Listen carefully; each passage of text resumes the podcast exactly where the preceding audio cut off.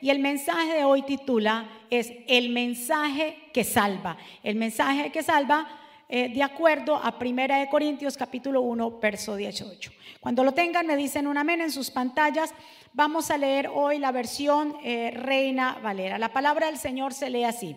Dice así, porque la palabra de la cruz es locura a los que se pierden, pero a los que se salvan, esto es a nosotros, es poder de Dios. Pues está escrito, destruiré la sabiduría de los sabios y desecharé el entendimiento de los entendidos. ¿Dónde está el sabio? ¿Dónde está el escriba? ¿Dónde está el diputador de este siglo? ¿No ha enloquecido Dios la sabiduría del mundo? Pues ya en la que la sabiduría de Dios, el mundo no conoció a Dios mediante la sabiduría, agradó a Dios salvar a los creyentes por la locura de la predicación. Porque los judíos piden señales. Los griegos buscan sabiduría, pero nosotros predicamos a Cristo crucificado, para los judíos ciertamente tropezadero, para los gentiles locura, mas para los llamados así judíos como griegos. Cristo, poder de Dios y sabiduría de Dios, porque lo insensato de Dios es más sabio que los hombres y lo débil de Dios es más fuerte que los hombres. Pues mira, hermanos, vuestra vocación, que no sois muchos sabios según la carne, ni muchos poderosos, ni muchos nobles, sino que lo necio del mundo escogió para avergonzar a los sabios, y lo débil del mundo escogió Dios para avergonzar a lo fuerte, y lo vil del mundo y lo menospreciado escogió Dios y lo que no es, para deshacer lo que es, a fin de que nadie se jacte en su presencia, mas por él está y vosotros en Cristo Jesús, el cual nos ha sido hecho por Dios sabiduría, justificación, santificación, redención, para que como está escrito, el que se gloríe, gloríese en el Señor. Gracias Señor por tu palabra. Oremos. Va a ser más tarde lo de la cruz, ¿ok? Más tardecito. No, ahora no, más tarde, más tarde. Todavía no. No, yo les digo cuando ya. Oremos. Señor, te damos gracias por tu amor, por tu misericordia, por tu bondad. Gracias por darnos el privilegio y la oportunidad de poder llegar hoy en día. Gracias por tu pueblo que está aquí, el pueblo que se encuentra, Señor, conectado en sus diferentes lugares. Te pido una visitación tuya, mi Señor, en esta mañana. Tú sigues hablándonos en todo tiempo. Gracias, Dios mío, por preparar este lugar de antemano para que nosotros lleguemos a darte gracias como Señor congregación, como grey tuya, como tu pueblo, Señor. Gracias, mi Señor. Yo me pongo a un lado para que tú te establezcas, para que pases un carbón encendido por mis labios. Tu palabra es la que transforma, tu palabra es la que tiene poder, tu palabra, Señor, es la que nos alimenta. Gracias, mi Señor, por cada vida, Señor.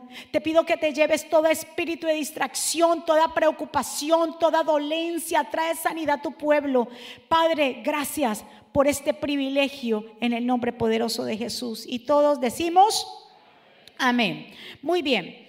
Hay un texto clave, que es lo que vamos a estudiar y vamos a aprender hoy, que me voy a especificar y de ahí desglosamos el mensaje. Si ustedes notan en el verso 18 dice, porque la palabra de la cruz es locura.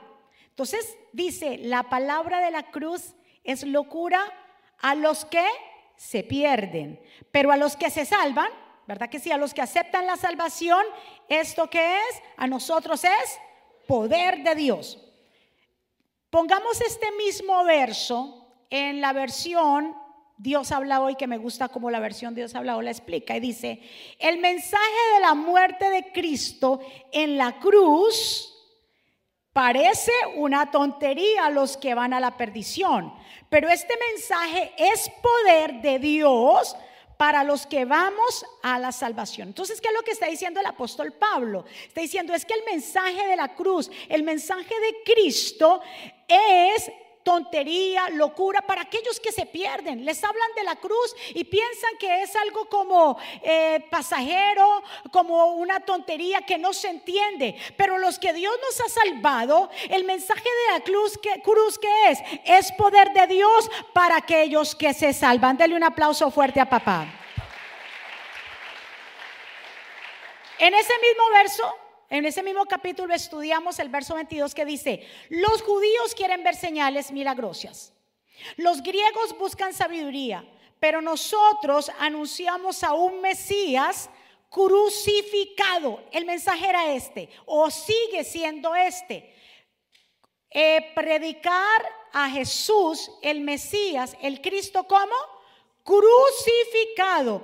Esto le resulta ofensivo a los judíos y a los no judíos, o sea, a los que no son judíos, a los gentiles, dice, les parece una tontería.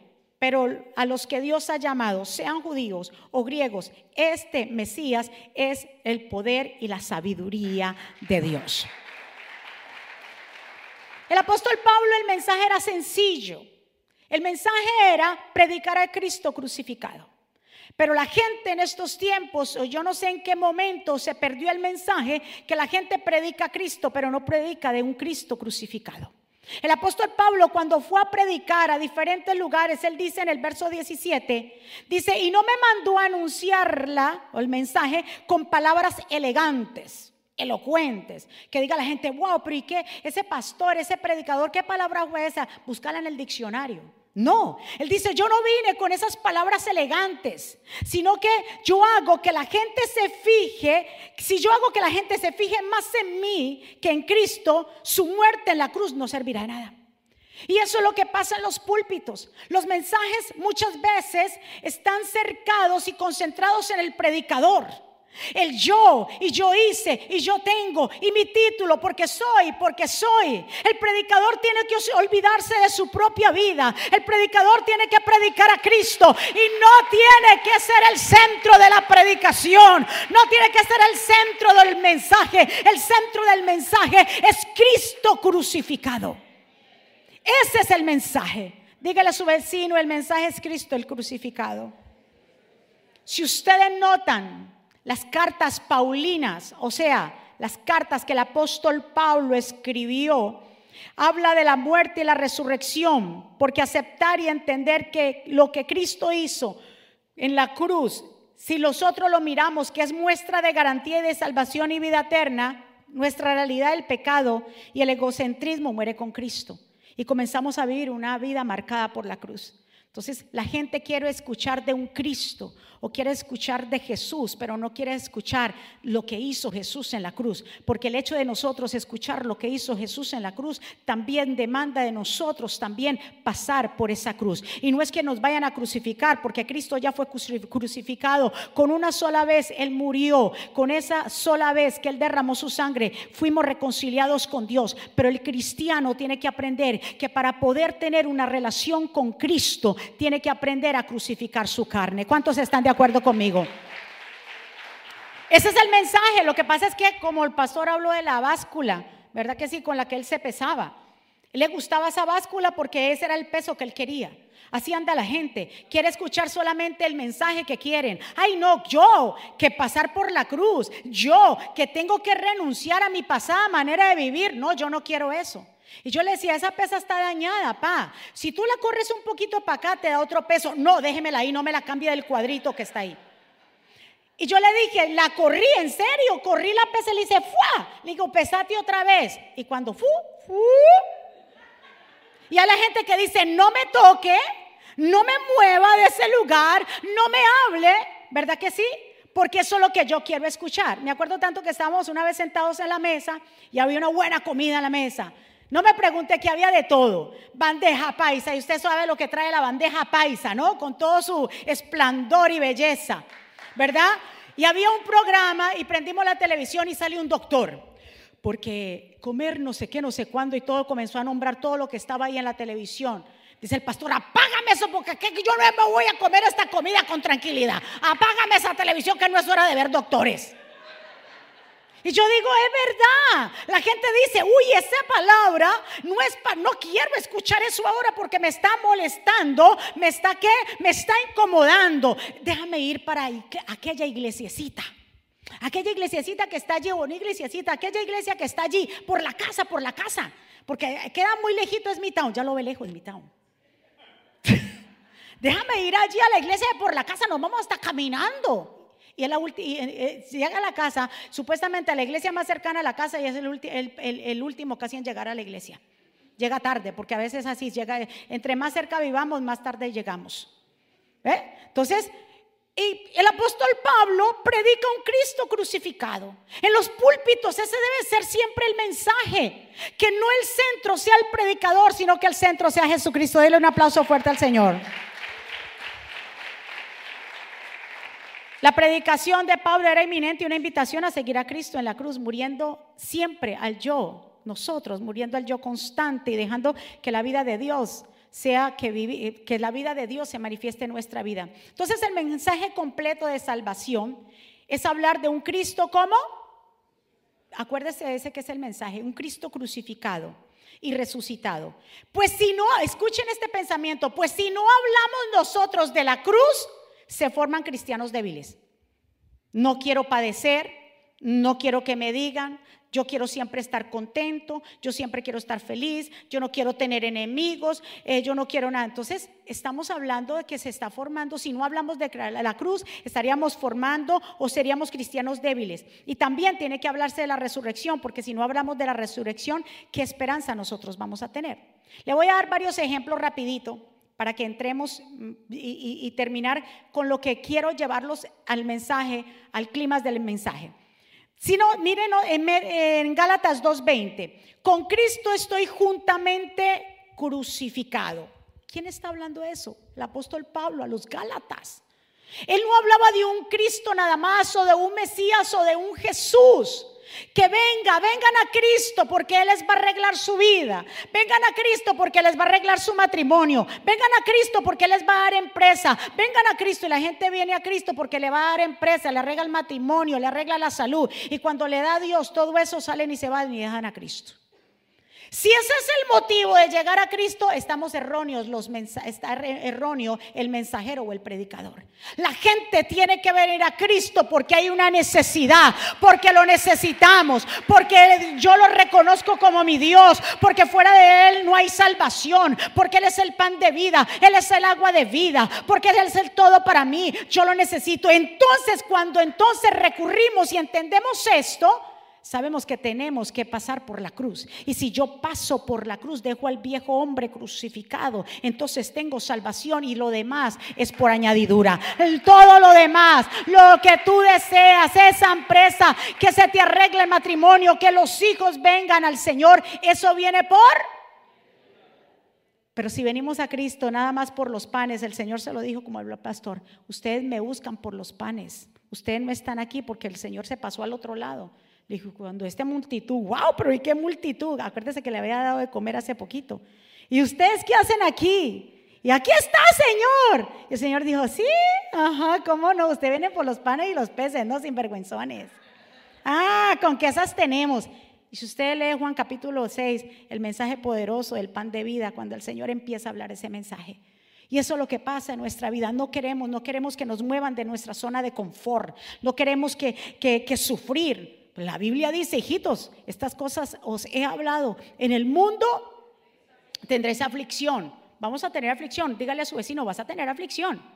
Pero ahí es donde, ahí es donde, en esas aflicciones es en donde venimos a ver si verdaderamente somos de Cristo, si verdaderamente somos discípulos, si verdaderamente hemos pasado por la cruz. Dele otro aplauso fuerte a papá.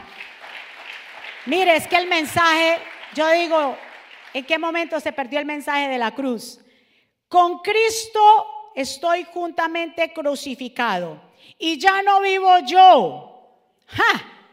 mas Cristo en mí. Y lo que ahora vivo en la carne, lo vivo en la fe del Hijo de Dios, el cual me amó y se entregó a sí mismo por mí. No desecho, no desecho la gracia de Dios, pues si por la ley fuese justicia, entonces por demás murió Cristo Jesús.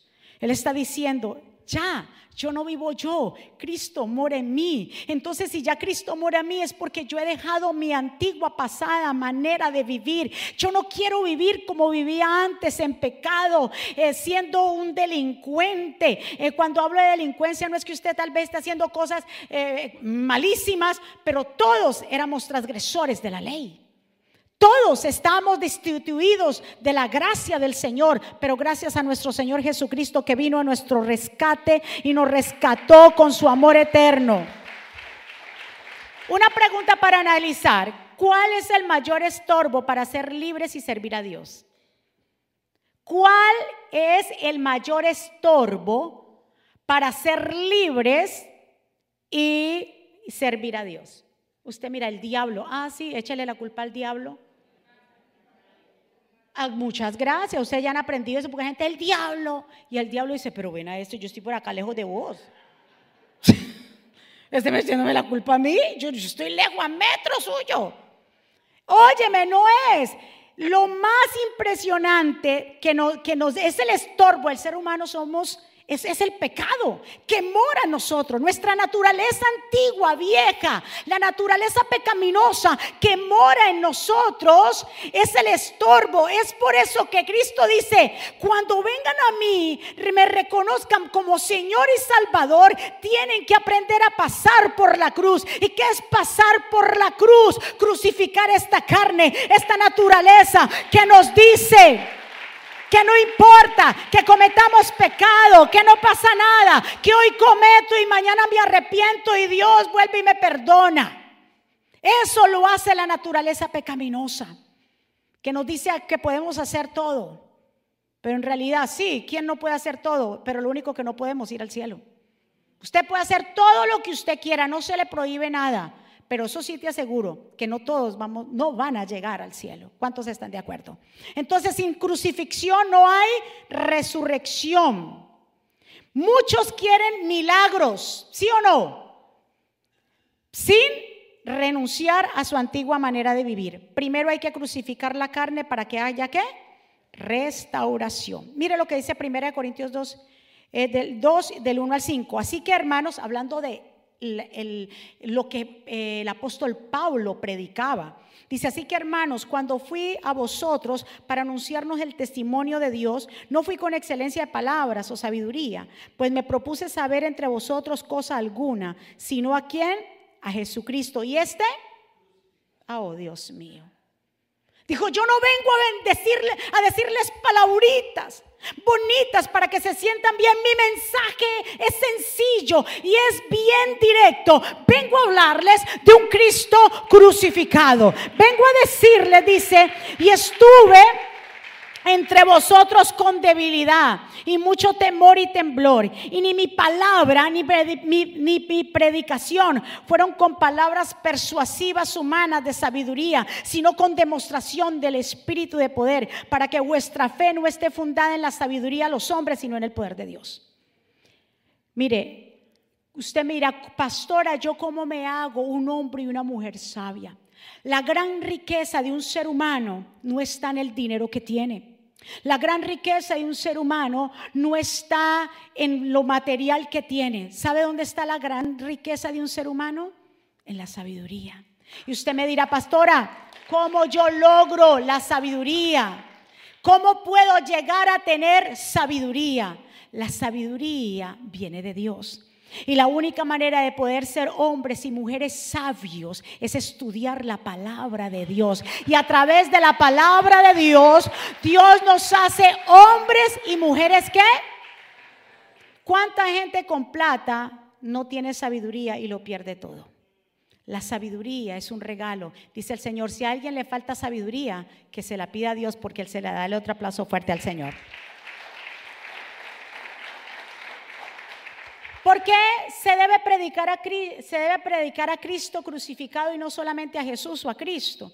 Porque el Cristo crucificado nos habla que Él se despojó para darnos vida, que se hizo maldición para darnos bendición. Entonces nos da a entender que no tiene que ver con los méritos. Aquí no tiene que ver lo bueno y lo bueno que usted sea o yo seamos para ganar la vida eterna.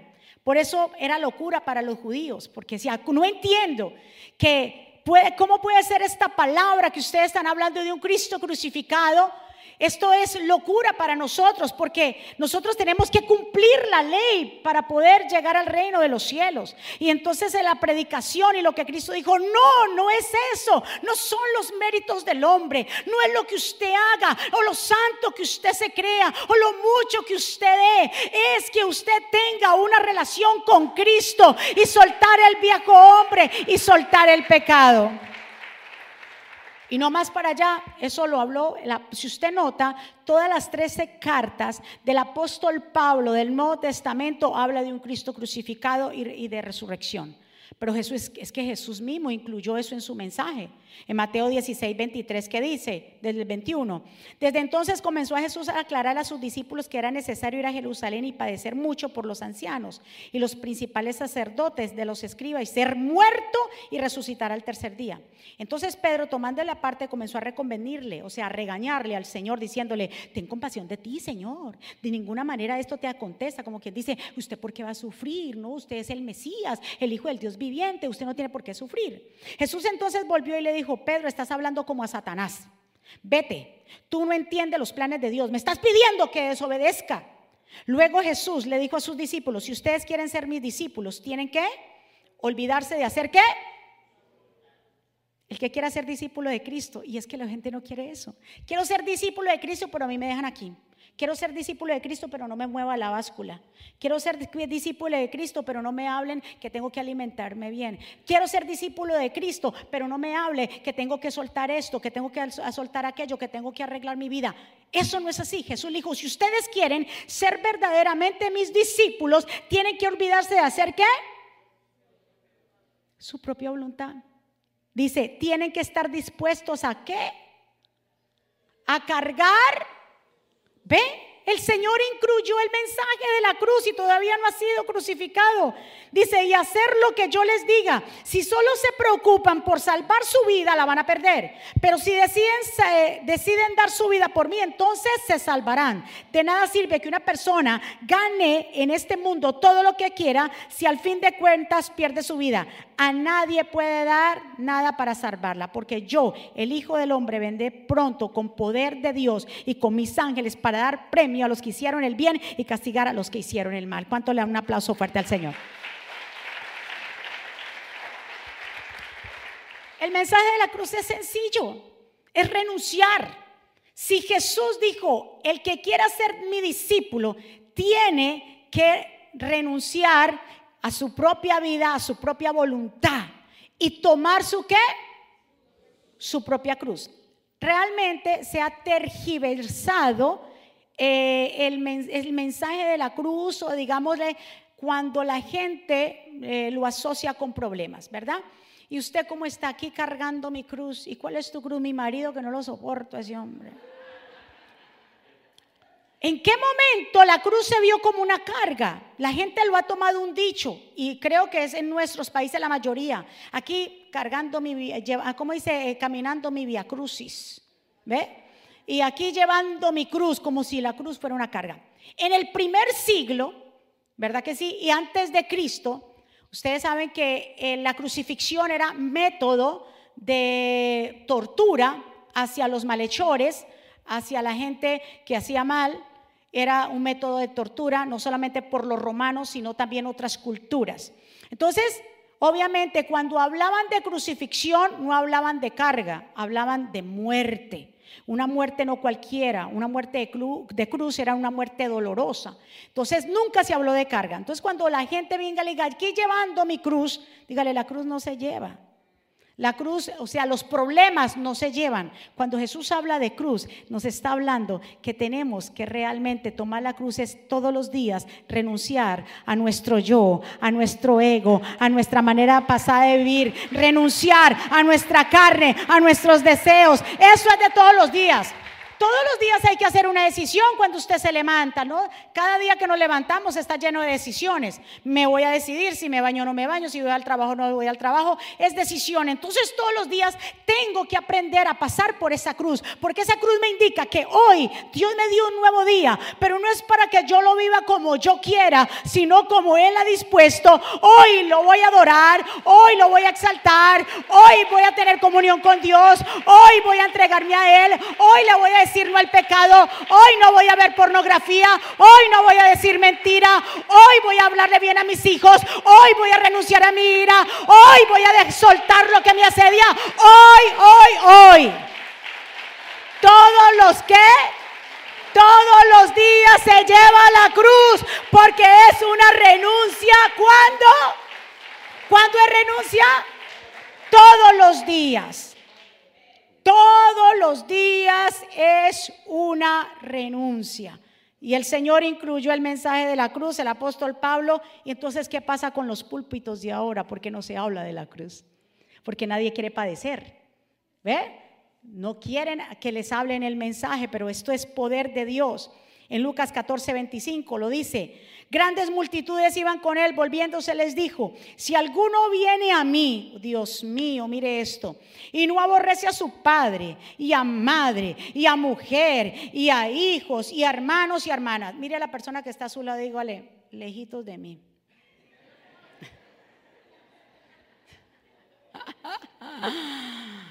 Óigame, increíble, o sea, no quiere decir que vamos a detestar a la gente, el Señor está diciendo, no te apegues a nadie, ni tampoco pongas a otras personas primero que a mí. Dice aquí bien claro, si el que no aborrece a padre, a madre, mujer, hijos, hermanos, hermanas, y aún también hasta su propia vida no puede ser mi discípulo. Y el que no lleva qué?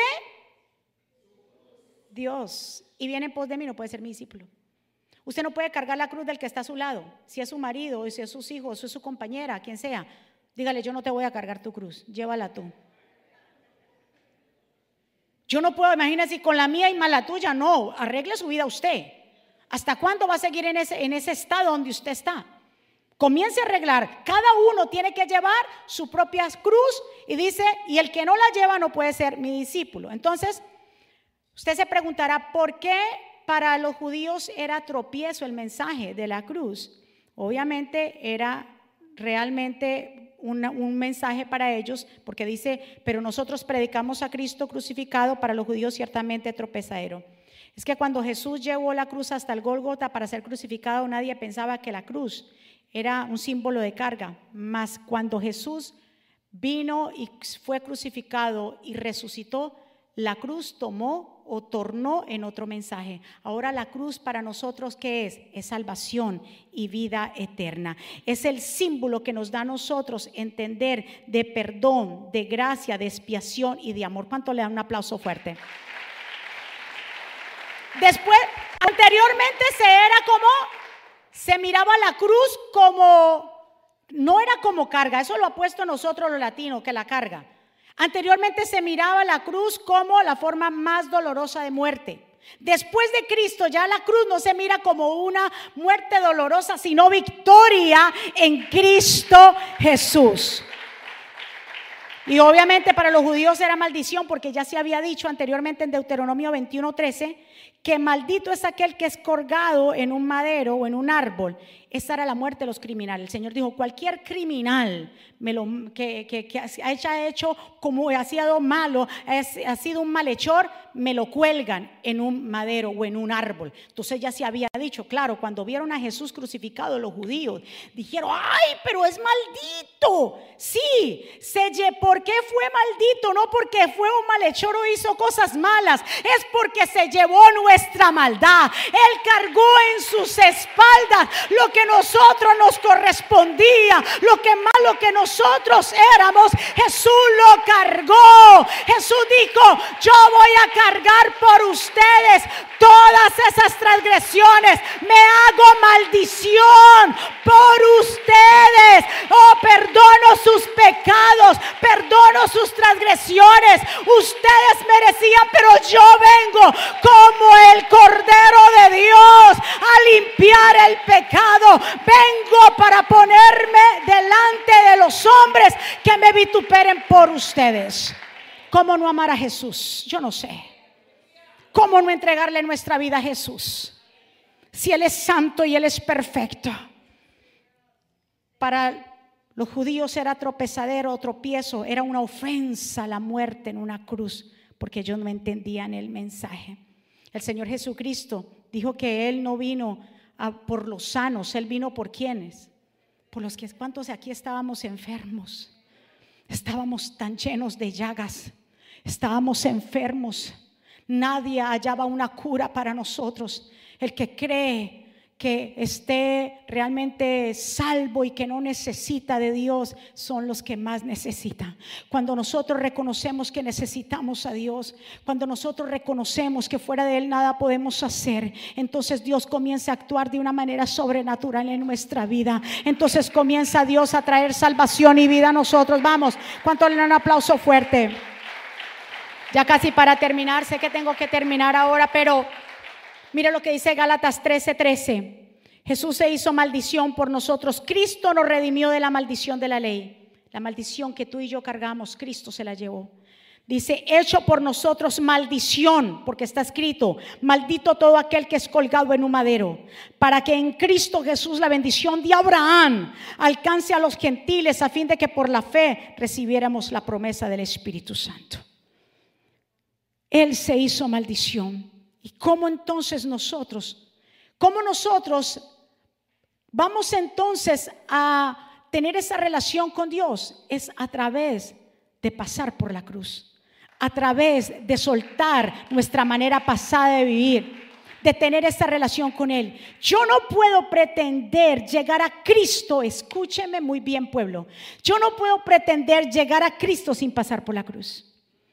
¿Y qué es pasar por la cruz? Renuncia al pecado, a nuestra manera pasada, renunciar al orgullo, renunciar a la ira, renunciar a todas esas cosas que hicimos y decirle, Señor, yo quiero la vida tuya, porque la vida tuya es mejor que la mía, porque tú, los planes que tienes para mí son planes de bien y no de mal. Mi amado, la predicación de la cruz es una necesidad en todos los púlpitos. Muchos han sucumbido a la tentación de predicar un Cristo sin cruz un evangelio sin muerte, la conversión sin arrepentimiento y la bendición sin, sin negación.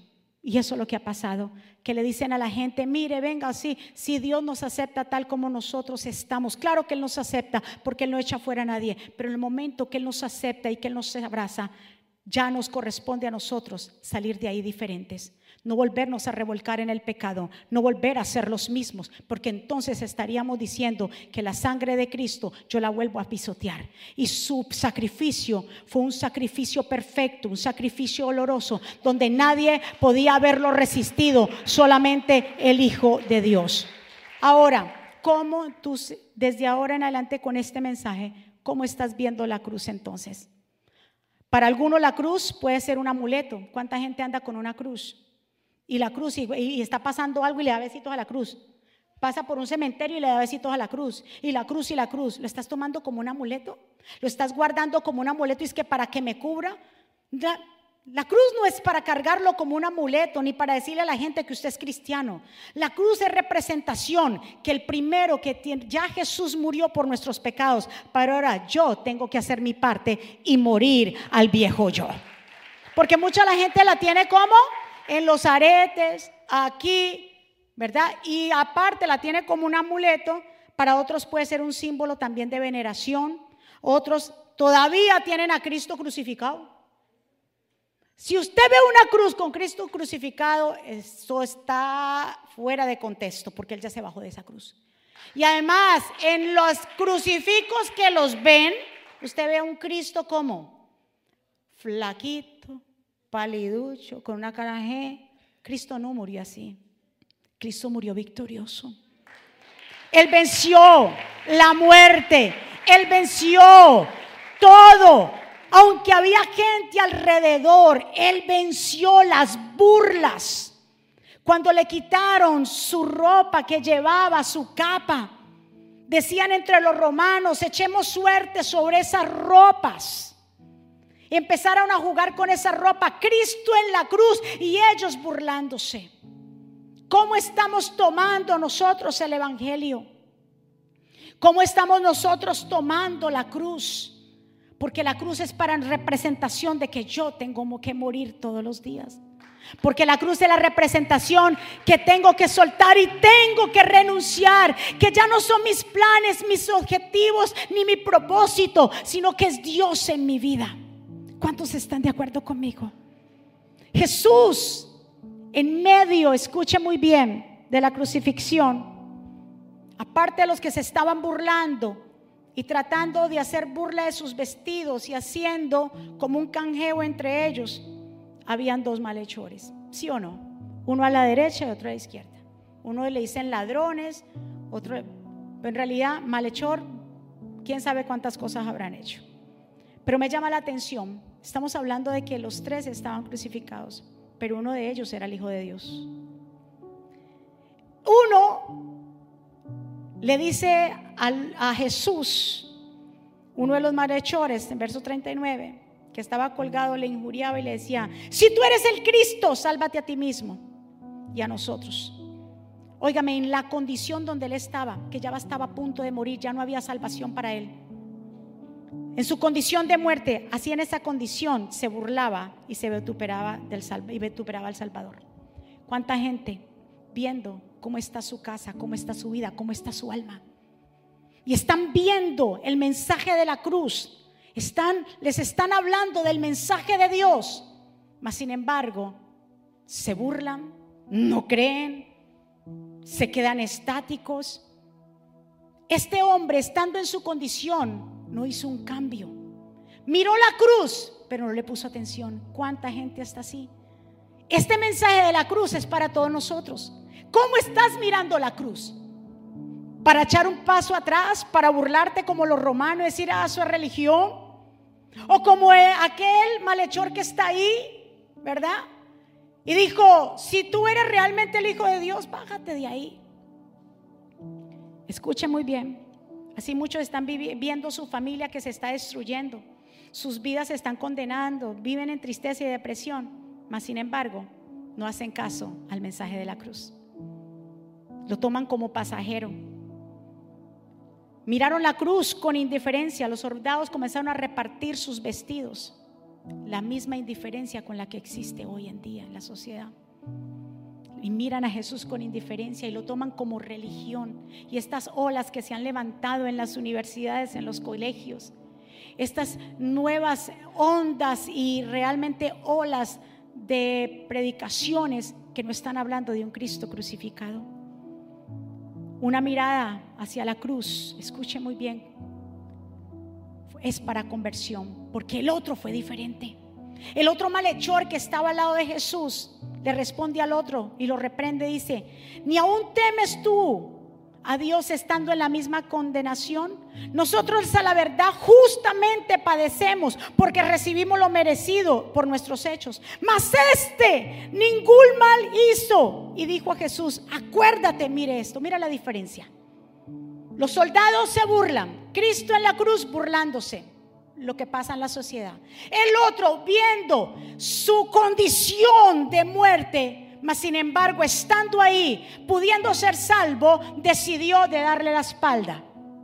Pero el otro miró la cruz y no la miró como los demás, la miró diciendo, él no merece estar ahí. Nosotros hemos lo que hemos cometido pecado. Somos nosotros los malos. Porque hemos recibido lo que hemos merecido, pero este ningún mal hizo. Y dijo a Jesús, acuérdate, miro lo que le dice, Dios mío, que este mensaje nos llegue a nosotros, a los que no, no se han convertido, a los que todavía están en dos pensamientos, en dos aguas, a los que no, todavía no tienen una convicción, este mensaje es para ti y aquellas vidas que todavía están ahí tibios. Dice, Acuérdate de mí cuando vengas en tu reino. Entonces Jesús le dijo, de ciertamente te digo que hoy estarás conmigo en el paraíso. Este mal, el primero, el que juzgó al Señor, no lo reconoció, perdió su oportunidad. Pero este otro, realmente vemos que sí conocía, porque dijo, cuando vengas en tu reino, él sabía, tuvo esa fe Dijo, cuando vengas en tu reino, entonces él sabía que él era el Mesías, que tal vez cuando estuvo Jesús caminando por la tierra, no le puso atención, pero escuchaba la palabra y escuchaba lo que la gente decía de las escrituras y tal vez era un conocedor, pero se había apartado. Pero cuando vio la cruz, su vida cambió cuando vio al que estaba en la cruz. Cuando vio al que estaba ahí, dijo, nosotros somos los malos. Él ningún mal ha hecho. Nosotros estamos aquí porque lo merecemos. Señor, acuérdate de mí. Y obtuvo qué? Misericordia. Jesús no le dijo, ah, vamos a ver. Le dijo, te aseguro que hoy, es hoy, mi amado, la salvación es hoy. Para los que me están mirando en diferentes lugares, la salvación tuya es hoy, no es mañana. Ya no dilates más el proceso. Que cuando pueda, que cuando quiera, que cuando me toque Dios, te está tocando a Dios hoy, ahora. Hoy Dios te está tocando ahora. Y que cuando Dios me toque, porque hemos puesto a Dios como si fuera una cuestión de un termostato cuando sienta frío, cuando sienta calor. Dios no es termostato para decir cuando me dé cosquilleo, cuando por aquí me llegue. Abre tu corazón hoy y mira la cruz. Y mira la cruz. Miren esta representación de la cruz. Yo le dije que cuántas cruces habían ahí en la crucifixión, tres. Pero una de ellas, ¿quién era? El Hijo de Dios. Ponla ahí, ponte allí, aquí tú así, así. Yo quiero que usted mire esa cruz. ¿Cómo mira hoy esa cruz? Esa cruz no es simplemente un amuleto. Esa cruz ya no se puede convertir solamente un símbolo, sino a través de esta cruz, lo, el castigo más grande que se llevaban los malhechores no era que iban a la cárcel. El que había cometido un delito muy grave tenía que ir a una cruz. Jesús no cometió ningún delito. Jesús fue perfecto. Es y era el Hijo de Dios que no tenía por qué pagar ese precio, que no tenía por qué ser crucificado, pero lo hizo por amor a ti y a mí. Él estaba allí y nos ha dicho a nosotros, el que quiera ser mi discípulo, tiene que aprender a qué? Ponte de frente, así. Tiene que aprender a qué? A cargar su propia cruz. Yo no puedo pretender ir a Jesús sin pasar por esta cruz. Yo no puedo pretender alcanzar a Jesús si no primero crucifico mi carne, mi manera de vivir. Pastor, es que todavía no, yo tengo que esperar, espérese. No, si yo quiero llegar donde está Dios, tengo que renunciar. Fue el mensaje de Jesús, fue el mensaje todo del, Nuevo Testamento, la mayoría de las cartas paulinas, fue el mensaje de la cruz, de Cristo crucificado, pero también resucitado. En Juan capítulo 3, cuando Jesús habla con Nicodemo y Nicodemo le pregunta acerca del nuevo nacimiento y tienen una conversación. El Señor le dice, así como Moisés levantó la serpiente en el desierto, así es necesario que el Hijo del Hombre sea levantado. Así es necesario. ¿Y cómo fue Cristo levantado? En una cruz. ¿Cómo estamos mirando la cruz? ¿Cuál de las tres personajes o audiencias te identificas? Como los romanos que solamente juegan con las vestiduras. O como aquel malhechor que solamente viendo su condición que está mal, pero sin embargo no acepta, viéndose como está, que va a la condenación, pero no da el brazo a torcer por el orgullo. O como el otro que dice, yo sé que yo he hecho mal, yo sé que yo estoy haciendo mal pero yo sé que tu gracia me cubre, que a través de lo que tú hiciste, el sacrificio en la cruz, a través de ese sacrificio, si yo paso por esta cruz, aunque me duela, aunque tenga que dejar lo que tenga que dejar esa relación que me tiene tóxica, que no me ayuda, aunque tenga que dejar ese pecado, aunque tenga que dejar lo que tenga que dejar, no me importa. Yo quiero pasar al otro lado, yo quiero tocar el borde del manto del Señor, pero yo sé que tengo que renunciar aquí en esta cruz. Tengo que dejar mi pasada manera de vivir, aunque me duela. Renuncia a ese pecado, renuncia a todo lo que no te deja pasar. Renuncia, pueblo. Estás a tiempo, estás a tiempo. Tú sabes nuestra condición, nuestra condición de pecado a través de Adán y Eva está en nuestras venas, pero a través de Cristo nace una nueva naturaleza. ¿Cómo estás mirando la cruz? Levanta tus manos ahí donde tú estás. Déjate ahí. Levanta tus manos ahí donde tú estás. Sí, Señor. Espíritu Santo. Sí, digno. Gracias por tu amor, por tu misericordia, por tu bondad, Señor. Gracias por este tiempo que hemos estado aquí, la cruz. Este mensaje, Señor, tú me lo diste en sueños, que hablara de la cruz, porque se está tergiversando el mensaje y la gente lo está viendo como una carga. ¿Cómo estás viendo tú el Evangelio? Pueblo del Señor, Jesucristo vive. Líderes de esta casa, ¿cómo estás viendo tú el servir a Dios? ¿Lo estás viendo como una carga o como un privilegio? ¿Lo estás viendo como una honra o como una carga? Tú que estás aquí hoy, que eres parte de esta grey, ¿cómo estás viendo el llamado de Dios en tu vida? Ponte la mano en tu corazoncito ahí y habla con papá. Yo te pido ahí tu manito, aquí en el corazón, allí, allí. Y habla con papá. Porque Dios te ama más de lo que tú piensas. Ese malhechor pudo cambiar su vida en ese mismo día. Él no tenía, escuche muy bien, ya estaba condenado, así como tú y yo estábamos condenados. Pero él pudo haberse salvado, pero no quiso. Asimismo, hoy Dios te dice, yo te estoy dando la oportunidad. No me mires como religión. No me mires a mí solamente porque es pasajero. Mírame hacia la cruz. Pedro y Pablo en Hechos capítulo 3 dice que fueron al templo La Hermosa y había un hombre paralítico que lo ponían allí y pedía limosna todo el tiempo. Y dice que Pedro y Pablo, él se les acercaron y iban a pasar y este hombre les pide limosna.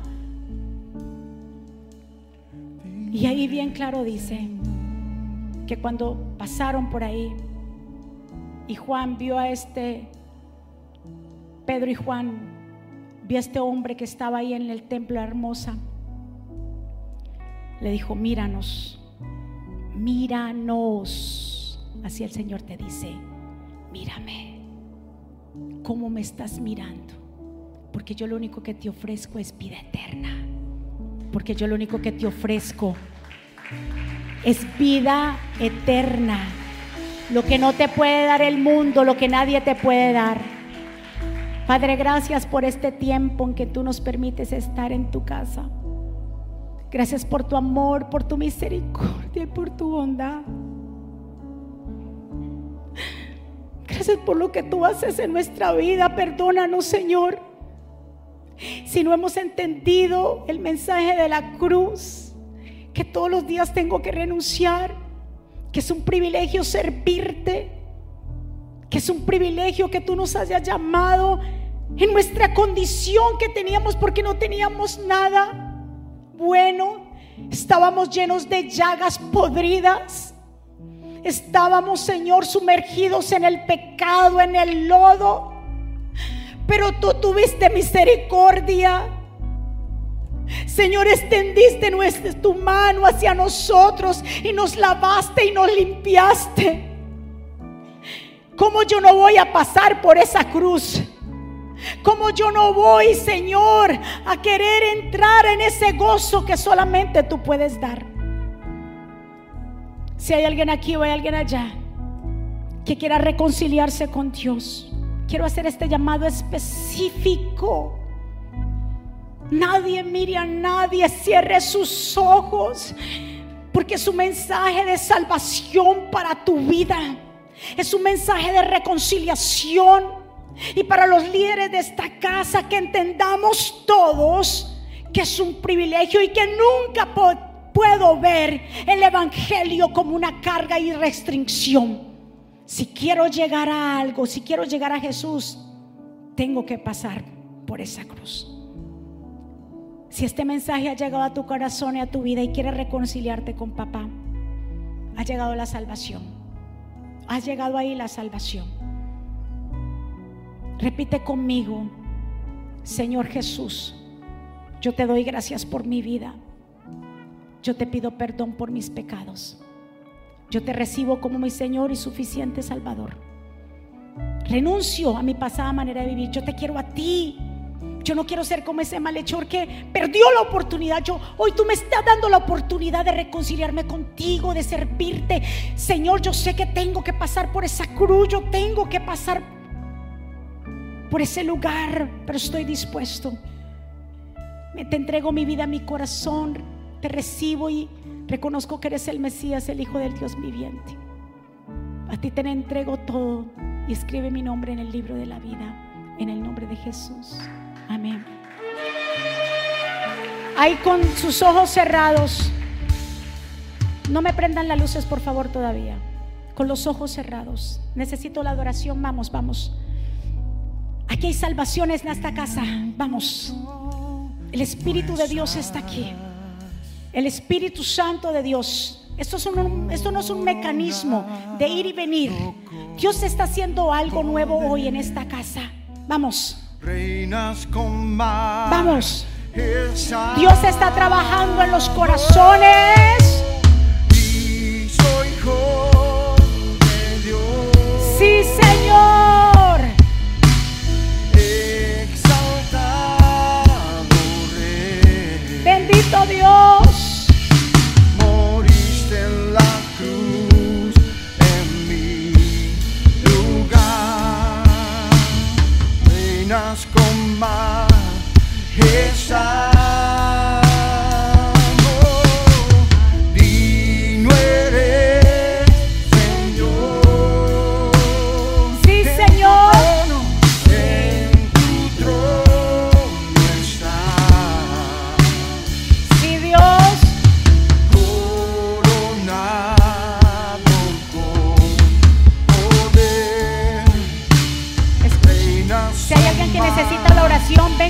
Favor. Si hay alguien que necesita que oremos por usted, por salvación, venga. Venga, corra a los pies de Cristo. No se quede ahí. Venga a los pies del Señor. Si hay alguien que necesita que oremos, venga. Venga, venga, corra, corra, corra, corra, porque usted no sabe si usted en su corazón está. Su corazón está para que oren por usted. Y se fue sin la oración. Venga. Vamos, vamos, vamos.